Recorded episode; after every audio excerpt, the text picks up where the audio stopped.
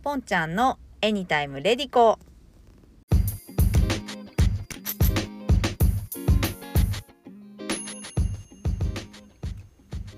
こんにちは、ポンちゃんです。えっ、と今日は4月の12日の火曜日ですね。えっ、と今日はね仕事でちょっとうまくいかないことがたくさんあって結構疲れたんですけど、まあ今帰りでえっ、と家の近くに車を止めて撮ってるんですけど、なんか私を追い追い詰めるかのようにあの車のエアコンが壊れたっぽいんですよ。でめっちゃ暑いです。私多分このまま喋り続けたら死ぬんではないかってぐらいの気温のとこで喋ってるんですけど、まあ、今日もあの10分ほどなんでね聞いてってください。であの車のエアコン壊れたのこれ初めてじゃないんですよね。毎年なんか暑くなってくると調子悪くなってきてほんとピークに達してきた頃に治ったりするんでちょっと今のとこ耐えてるんですけど本当あの冷気が出なくてめっちゃ暑い。で今日は朝は着いたんですけどね。なんかお昼休憩私休憩を車の中で撮ってるんですよ。その時からおかしいなと思ってちょっとこれ治らなかったら厳しいんで車屋さんに今度持ってこうかなって思ってるとこなんですけどと車ってお金かかりますよね。でですね今日は、えーと、タフティングあの第3回目ですねタフティングのこと話すのは。なんですけど、えー、と前回は多分がんを注文したところで終わってたと思うんですけどもう1ヶ月経ったんですよがん到着してから。でだいぶ空いちゃったんですが、えっ、と、がんで、えっ、と、ガンガンやってますね、あの、タフティングを。で木枠ももうできてますし布なんかも届いてまあ本当にねあの楽しいんですよ今一番楽しいなんかちょっとお酒を超える勢いで楽しいなっていう本当にねあのいろいろ試してるとこなんですけどまずですねえっと最初あの結構ね説明がないんで説明書ってものが入ってなくて。で届いた時にまあやっとかと思って打ち始めたらびっくりするほどなんか打てなくて。いろいろ YouTube とか見させてもらったらみんなやっぱ最初は全然綺麗に打ててなくて失敗してるんですけどそもそものスピード調節があるんですよ。それも分かりづらいあの何て言うんだろうこう回すところがあって一応最初の設定は中ぐらいになってるんですけどその設定もやっぱりあの説明書がないもんでそれを分からず結局打ち始めて途中で気づきましたあこれスピード弱めたらめっちゃ打ちやすいやんと思ってで途中で弱めたんですけどそれからはやっぱ慣れてきてあの歯のところに何て言うんだろうあれ爪というかあるんですよ押さえつける部分があってそこを布にしっかり当てると打ちやすいとかコツをつかんできたところですね。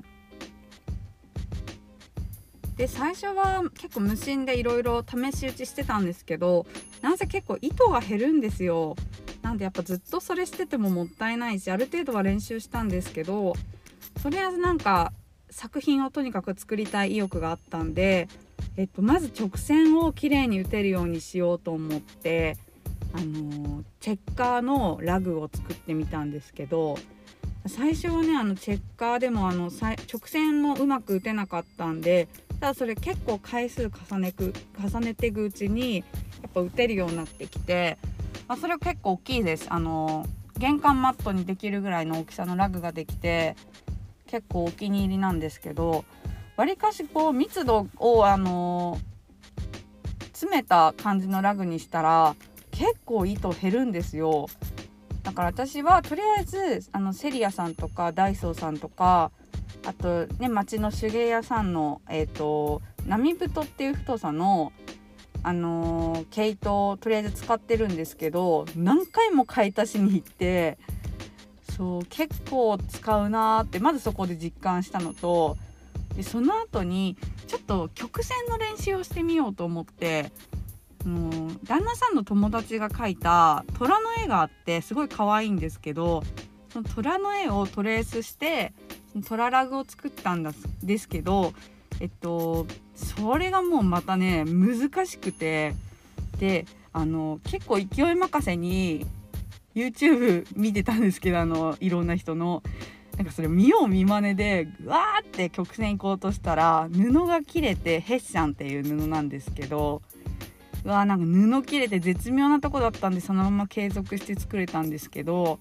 布切れたら結構絶望的なんでうわーと思いながらそこでも結構学びましたね。ただあのね後で YouTube 見て外国の方の YouTube だったんですけどなんか針がこう曲がってる曲がってる針を使うとヘッシャンは縫えるんですよねあの表からそのまま。なんでそういう裏技なんかも、まあ、失敗した後に見つけてあって思ったんでもし次 破れることがないように慎重にはしたいんですけどそういう時はあの直して使おうかなって思ってます。で最近えっとタフティングやっぱ楽しくていろいろ SNS で開けたりしたんですけどもう自分の記録もあるし今後やっぱ作品とかも作ったら、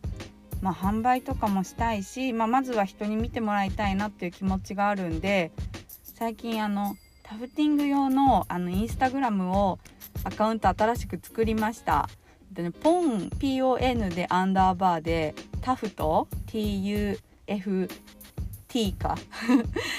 で、えっと、ポンタフトであのインスタグラムやってるんでもうほんと赤裸々にねあのタフティングのことをいろいろ上げていこうかなって思ってるんでもしあのそっちでまあ見てもいいよって方がいたらえーと、とぜひフォローもお願いします。でそれ始めたのが本当に4日前ぐらいなんですけど結構ねあのいい